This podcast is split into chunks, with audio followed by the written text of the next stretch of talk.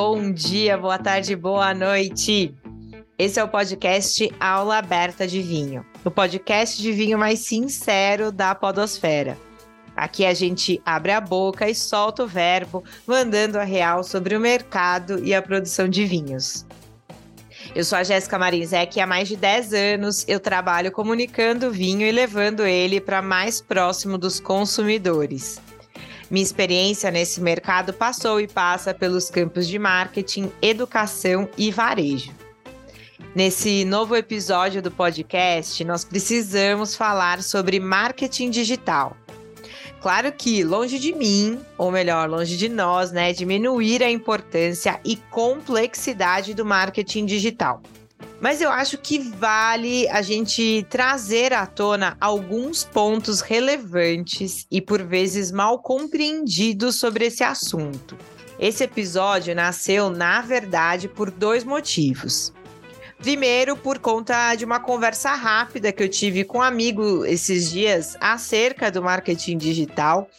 E segundo, por conta do texto que eu li do especialista inglês Robert Joseph para a My Ninjas. Será que o marketing digital é subentendido, além de subvalorizado para a maioria das empresas de vinho ainda nos dias de hoje? Bom, pessoal, esses dias eu estava conversando com um amigo que me disse que gostava muito do marketing digital de uma empresa X, porque os vídeos dessa empresa postados no Instagram eram sempre muito bem feitos. Daí que me surgiu uma pulguinha atrás da orelha, né? Porque veja bem, errado ele não tá. Mas a estratégia digital de uma empresa passa ou deveria passar pelo formato como ela se comunica com seus clientes e futuros clientes, mas o marketing digital está longe de ser apenas uma estratégia isolada, quiçá tratar apenas de rede social. Quando nós falamos de marketing digital, a gente está falando de algumas coisas e vamos lá. Primeira delas, sim, as mídias sociais. Dentro das mídias sociais, é preciso entender se você tem que estar em todas elas de forma muito ativa, até porque você precisa estar onde os seus clientes estão. E dentro dessas redes sociais, existe um negócio que se chama território da marca, né? O território de conteúdo. Ou seja, quando você coloca um conteúdo nessas redes sociais, claro que você está falando do seu assunto chave, do seu assunto core, que aqui para a gente é o vinho. Mas existem tantos outros temas que os seus clientes e futuros clientes também têm interesse. Então, são temas periféricos, como gastronomia, viagens, literatura. Então, estar nas redes sociais não necessariamente quer dizer tá o tempo inteiro falando de vinho, de garrafa de vinho, de uva, de vinho. Não, de coisas periféricas que têm sinergia com seu público e com a sua marca. Então, estar na, nas redes sociais não é só postar por postar, tá? Além disso, é, um item número dois aqui, que ele também é, é, um tema por conta e bastante complexo, que é o branding, né? Que é como você trabalha a sua marca, né? Uh, e quando você está falando do branding, quando está falando da sua marca no mundo, qual personalidade é, é, tem a sua marca? Se a sua marca tivesse que ser uma pessoa, e vamos pegar pessoas famosas que é mais fácil de tangibilizar. Quem seria essa pessoa? Como que essa pessoa se comunica, como que ela se posiciona no mundo. É isso que é uma persona de marca, né? Além disso, o que a gente também pode trabalhar no marketing e no marketing digital são esses arquétipos da marca, que está dentro do branding também, né? Os arquétipos, eles, é, se você quiser se aprofundar, procura pelo Jung, né? J-U-N-G, uh, que foi quem difundiu essa ideia dos arquétipos. E tem 12, tem vários. Tem o arquétipo do bobo, por exemplo. E algumas marcas, ela do bobo da corte, né? E algumas marcas, elas posicionam mesmo como as engraçadinhas do rolê. Tipo a marca Bis, do chocolate mesmo. Ela é uma marca que se posiciona dessa forma, tipo bobo da corte. Tem outros arquétipos. Tem o arquétipo do sábio, do cara comum, dá uma olhada nesses arquétipos, é, relaciona a sua marca com eles. Se a sua marca tivesse que escolher um desses arquétipos, qual ela seria? E aí você pode falar, não, Jéssica, mas putz, minha marca tem um pouquinho de cada. Tá bom, mas ela precisa ter uma, um mais forte. Isso está dentro do branding, isso está dentro do marketing, isso está dentro do marketing digital. É, além disso, tem a identidade visual, que eu sou sempre um pouco chata, uh, porque a identidade, a identidade visual é, ela às vezes chega na frente mesmo antes de você falar alguma coisa, seja pela cor, né? E a identidade visual, ela tá muito atrelada a um profissional que entende disso, né? Um designer. É, eu falei isso na, no podcast sobre como fazer conteúdo. E eu sei que quem está começando é meio duro, né, gente? Eu já fui empreendedora, é, empreendo também de, de alguma forma através da Única, através desse podcast também. E tem horas que a gente não tem grana, tem os canvas da vida, os canvas da vida para ajudar, mas a identidade visual, ela é o que amarra, o que costura tudo isso que a gente está falando. Não tem uma bala de prata quando a gente fala de estratégia de marketing digital. Tudo vai colaborar, corroborar para você se posicionar como uma marca forte, como uma marca diferenciada das outras marcas, né? Então a gente falou de mídia social, de branding, e aí, é, a gente vai para a gestão de tudo isso, né? Que é a gestão do conteúdo da sua marca, e aí, quando a gente fala de gestão, a gente também está falando de calendarização das suas comunicações. Então, quais posts você vai colocar? Quanto mais antecedência você colocar nesses posts, nessas comunicações, nesses textos de blog que seja, mais você consegue ser estratégico ou estratégica, porque você está pensando esse conteúdo é, é, de forma um pouco é, avançada, né? E aí vem tudo junto, vem o tom de voz. Como que você vai escrever? Como é que você vai escrever na rede social, no WhatsApp, no e-mail, em todos os pontos de contato do seu cliente contigo? Você não pode ser mega formal em um canal e no outro ser super descoladão. Lembra da persona? Como é que a sua marca se comunica com o mundo? É, você pode usar alguns palavreados ou que seja até gírias também para formar essa essa essa colcha de retalhos que é a sua estratégia de marketing.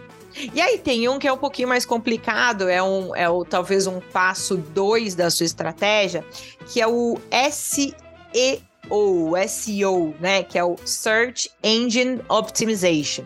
De acordo é, com o site da RD aqui, vou ler o, o, o que significa para vocês, é o conjunto de técnicas usadas, geralmente divididas entre tecnologia, conteúdo e autoridade, para alcançar bom posicionamento de páginas de um site no Google e em outros buscadores, gerando tráfego orgânico.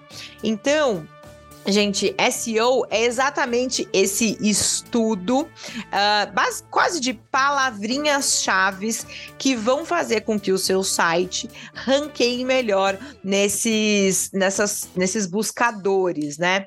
E isso vem através do estudo de palavras-chave, tanto no seu site, na descrição de produtos, como também num blog você pode ter um blog, o seu blog, ele pode ser uma das estratégias do marketing digital. Porque as pessoas vão buscar conteúdo online, elas vão buscar, por exemplo, como harmonizar vinho tinto e comida, como é, escolher melhor bons vinhos, que seja, estou chutando aqui alguns, algumas buscas, né? Se você tem um site otimizado para SEO, que, que é SEO friendly, que tem essas palavras-chave escondidas ali em alguns lugares, você pode ranquear melhor. A estratégia de SEO, ela é fundamental para o marketing digital. Ela não é fácil de se fazer porque é um trabalho contínuo, é para sempre que você vai fazer SEO. Uh, ah, você pode, obviamente, tentar estudar sozinho ou sozinha, mas é sempre importante ter alguém para te ajudar a fazer a sua estratégia de SEO. Mas não para por aí, né, gente? Tem o marketing de influência também está começando, você quer se, é, se destacar, quer fazer parcerias com outras marcas ou também com influenciadores, né? Não basta ter milhões de seguidores, é preciso é, que essa marca, esse influenciador, tenha sinergia com a sua marca uh, e fala com pessoas parecidas com quem você quer se comunicar. Não adianta pensar naquela pessoa que tem um monte de seguidor, mas não está falando com o seu produto né? Então, buscar um influenciador pelos números apenas pode te gastar uma grana, porque não vai vir resultado nenhum pensa, pesquisa bastante, conversa com esse influenciador, acompanha como esse influenciador trabalha as redes sociais dele ou dela, antes de você pagar para que esse influenciador é, faça né, um post especial, um post programado, que vire aí, sei lá, por algum tempo a, a, a cara da sua marca. Então você contrata um influenciador, uma influenciadora para postar uma vez por semana sobre o seu vinho, sobre a sua empresa. Essa estratégia de marketing de influência novamente, eu vou falar isso muito aqui nesse podcast, não é bala de prata. Marketing de influência, aliás, como tudo, né? Como, é, é, como branding, ele é você consistentemente tá falando é, para o público ideal. Bom, gente, mas além dessa parte, né, que é quase é, é, o marketing raiz, a gente pode também partir para uh, a mídia e para o analytics, né? Que é basicamente, uh, quando a gente fala em mídia, a gente está falando de anúncios, né? Então você pode fazer anúncio da sua marca ou do seu produto através do Google Ads, você pode fazer no Facebook, você pode fazer no Instagram, você pode fazer no LinkedIn, você pode fazer no YouTube. É, de novo, depende muito de onde está o seu cliente. Ai, Jéssica, eu não sei fazer isso. Não tem problema. Quer uma dica boa e rápida e relativamente fácil? Você faz um post no Instagram que performa melhor do que você estava imaginando. Sabe aquele post que você fala: caraca, coloquei aqui e, e bombou. Nem esperava que iria bombar coloca um dinheiro nesse post. Coloca ali para rodar. Você pode fazer é, é, é, investimentos em anúncios no Instagram, meu, por 10 reais, 20, 30, coloca 50 reais.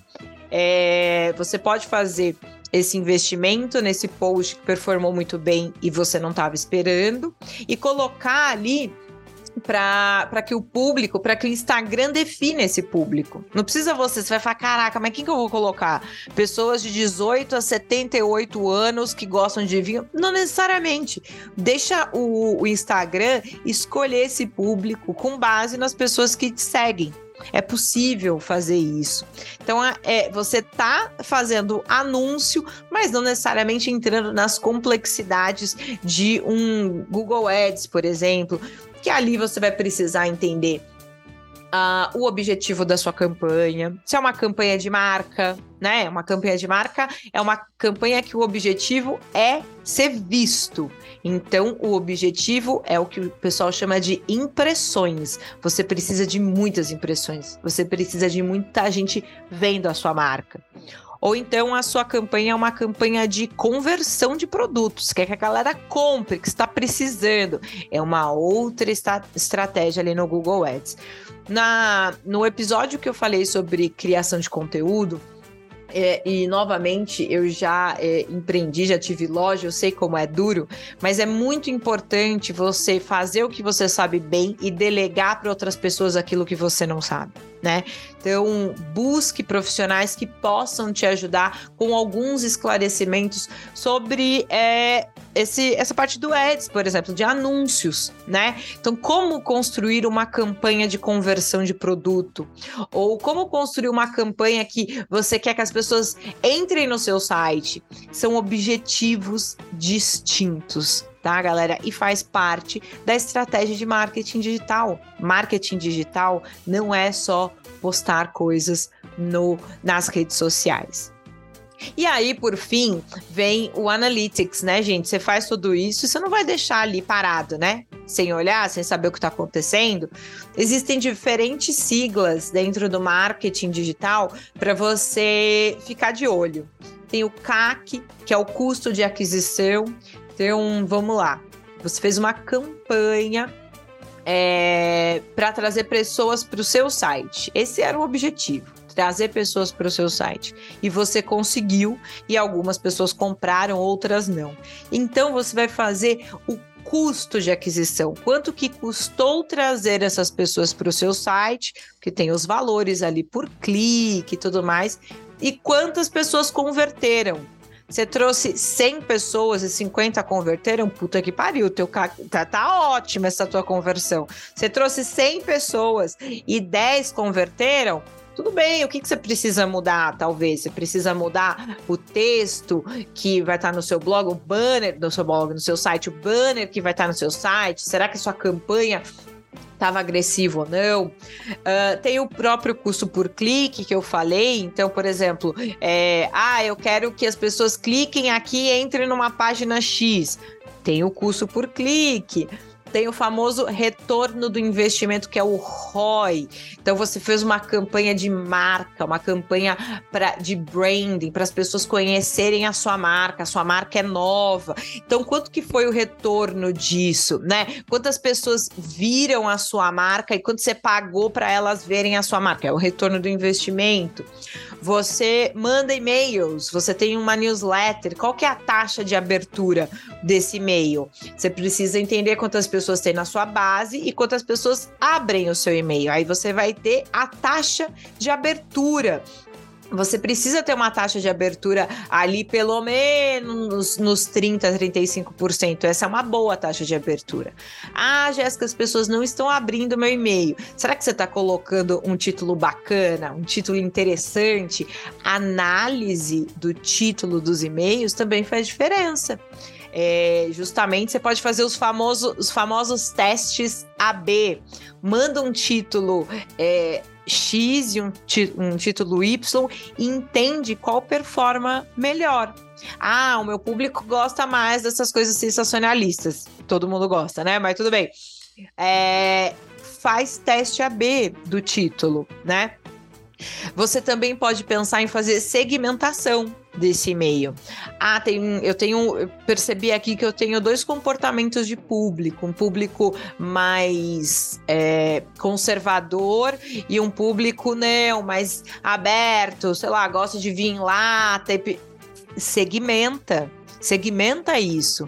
As pessoas que gostam de vinhos talvez mais, de marcas mais tradicionais versus o público que gosta de produtos mais modernos. É, como eu falei, a estratégia de marketing digital ela nunca tem fim, porque você sempre pode otimizar tudo isso. Tudo isso que eu tenho falado aqui é, é, são coisas que é impossível, quase impossível uma empresa é, voar em todas elas. Ela sempre tem que melhorar alguma coisa, tá? É normalíssimo. Fala, meu Deus do céu, agora eu preciso ser bom em tudo isso. Calma, é, ninguém é bom em tudo isso. Tá, todo mundo tá sempre melhorando, avaliando e mudando rota, tá bom?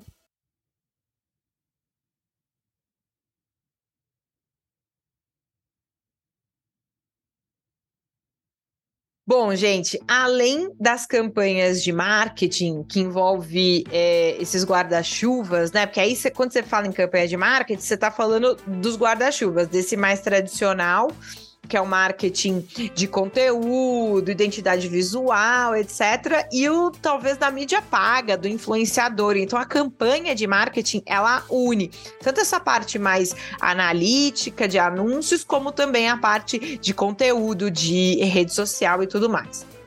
Olha, então assim, entendido de forma muito básica o quão amplo é o marketing digital e como ele pode se dividir, é claro que, de novo, para pequenas empresas se aprofundar em tudo isso, além de caro, seja por ferramentas ou por pessoas, operacionalmente é complicado, né?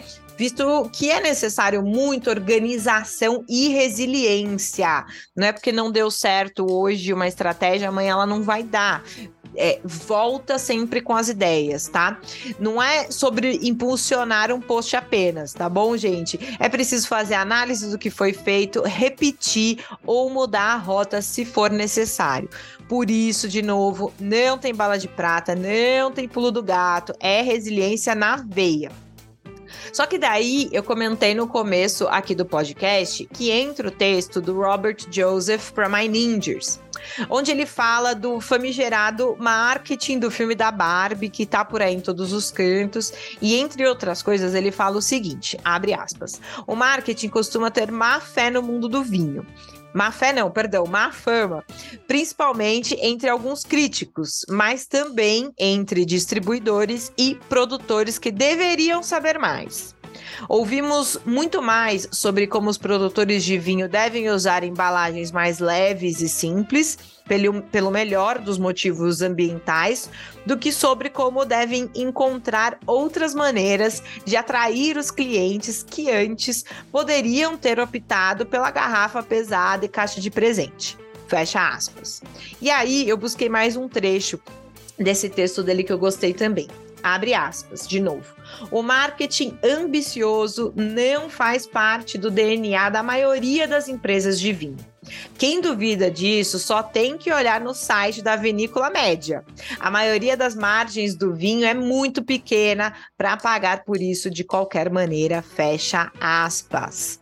Ou seja, parece claro que dentro ou fora do Brasil, o tema do marketing e do marketing digital não é assunto difundido entre a maioria dos produtores de vinho. Isso tem um motivo principal no meu entendimento, tá, gente? A maioria dos produtores de vinho são pessoas da terra, ou seja, elas estão mais conectadas em como traduzir numa garrafa o terroir da sua região do que a forma que esse vinho será comunicado. Afinal de contas, deveria estar tá tudo ali no líquido, né? E, e sempre tem um atravessador, que é no caso o importador ou distribuidor. Mas apesar da natureza do negócio, não deveria ser bem assim. Uma vez que, se você é um produtor ou produtora de vinho e deseja expandir seus rótulos para diferentes mercados internacionais, às vezes se faz necessário se adaptar a esses mercados. Vou dar um exemplo. Você sabia que nos países nórdicos as garrafas fechadas com screw cap, ou seja, as roscas, são melhores vistas e até pontualmente selecionadas pelos compradores? E que na China, rótulos vermelho e dourado performam melhor do que outros? Pois é, gente. Muitos produtores se rendem a esses pedidos, pois justamente vale a pena financeiramente. Olha, cada cabeça uma sentença e cada estratégia deve refletir exatamente o que a sua marca quer colocar no mundo. Daí que entra também o importador e distribuidor e lojista, né? Muitas vezes essas empresas são tocadas por pessoas que mudaram de área, se aventuraram em empreender e precisam dar conta de tudo, desde a contabilidade, logística, seleção de produto e, claro, o famigerado marketing.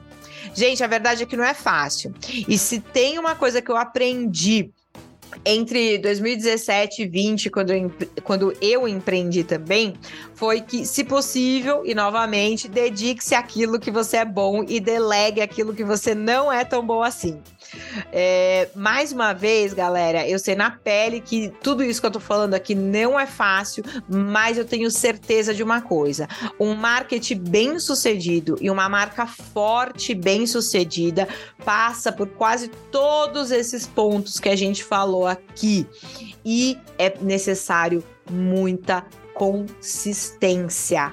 É preciso passar a arrebentação. É acordar todos os dias e fazer o que precisa ser feito, não o que você simplesmente está afim de fazer, tá?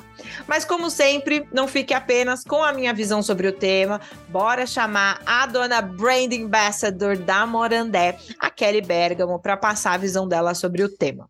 Oi, Jéssica.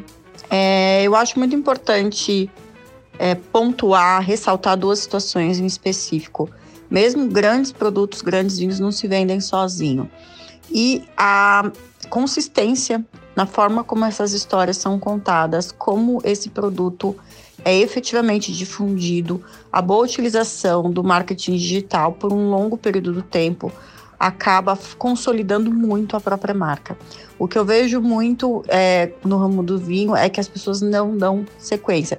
Muitas vezes falta uma estratégia de comunicação constante. Então, uma pequena vinícola, por exemplo, que não tem condições de fazer altíssimos investimentos nas ferramentas digitais, mas que está ali sempre presente com a sua marca durante o ano, mesmo que ela tenha uma produção pequena, que se esgote rápido, ou que ela não tenha uma capilaridade de produtos por todo o mercado, ela tem que se fazer presente de alguma forma por todo o tempo por, por aquele velho bordão, quem não é visto não é lembrado. E essa questão acontece muito também é, no próprio trade, que a gente vê que as pessoas iniciam uma estratégia e não tem um resultado em 90 dias e acham que aquilo está errado e abandonam ela. E essas coisas levam realmente muito tempo. Então, a paciência é um fator essencial nesse tipo é, de ação. E uma outra coisa que eu acho bem legal que você comentou é que a maioria das pessoas, dos produtores de vinho, das pessoas que estão por trás desses negócios, das vinícolas especialmente, são pessoas da terra, são pessoas mais simples que muitas vezes não têm condição, seja financeira ou condição técnica de realizar esse tipo de trabalho. Mas será que o grande segredo do marketing digital olhado ao vinho não está exatamente na forma mais é, simplista de contar uma história? Da forma da gente tirar um pouco dessa necessidade de super ações cinematográficas para tentar vender um vinho, vídeos super produzidos. É, o que pode emocionar pode ser uma bela conversa que você tem dentro de uma vinícola com um produtor que te encha os olhos, e essa conversa pode ser um pouco transportada para uma mídia digital também. É, então, um convite de um produtor para que ele conte a história pessoalmente para você numa visita de turismo, tudo isso pode potencializar muito mais. Então, eu vejo que o marketing digital no vinho, até por ser pouco ou mal utilizado, tem muitos vieses ainda a serem pensados e a gente pode desenvolver isso conforme, é, digamos, a cara do cliente, sem fórmulas secretas, como a gente sempre diz. E é isso. Obrigada mais uma vez e até o próximo episódio. É isso aí, gente. Obrigada por terem ouvido até aqui. Mais uma vez, a gente espera que esse episódio tenha te ajudado a abrir um pouquinho a cabeça sobre as possibilidades do marketing, do marketing digital no vinho. Quer falar com a gente? É só mandar mensagem lá no Instagram, arroba vinhosúnica, arroba Jéssica ou arroba Kelly. Para saber mais sobre vinho, acompanhe os textos da Única direto no nosso portal www.vinhosunica.com.br. Nesse podcast, nós usamos hoje o conteúdo da My Ninjas e da RD Station. Muito obrigada e até o próximo episódio. Tchau!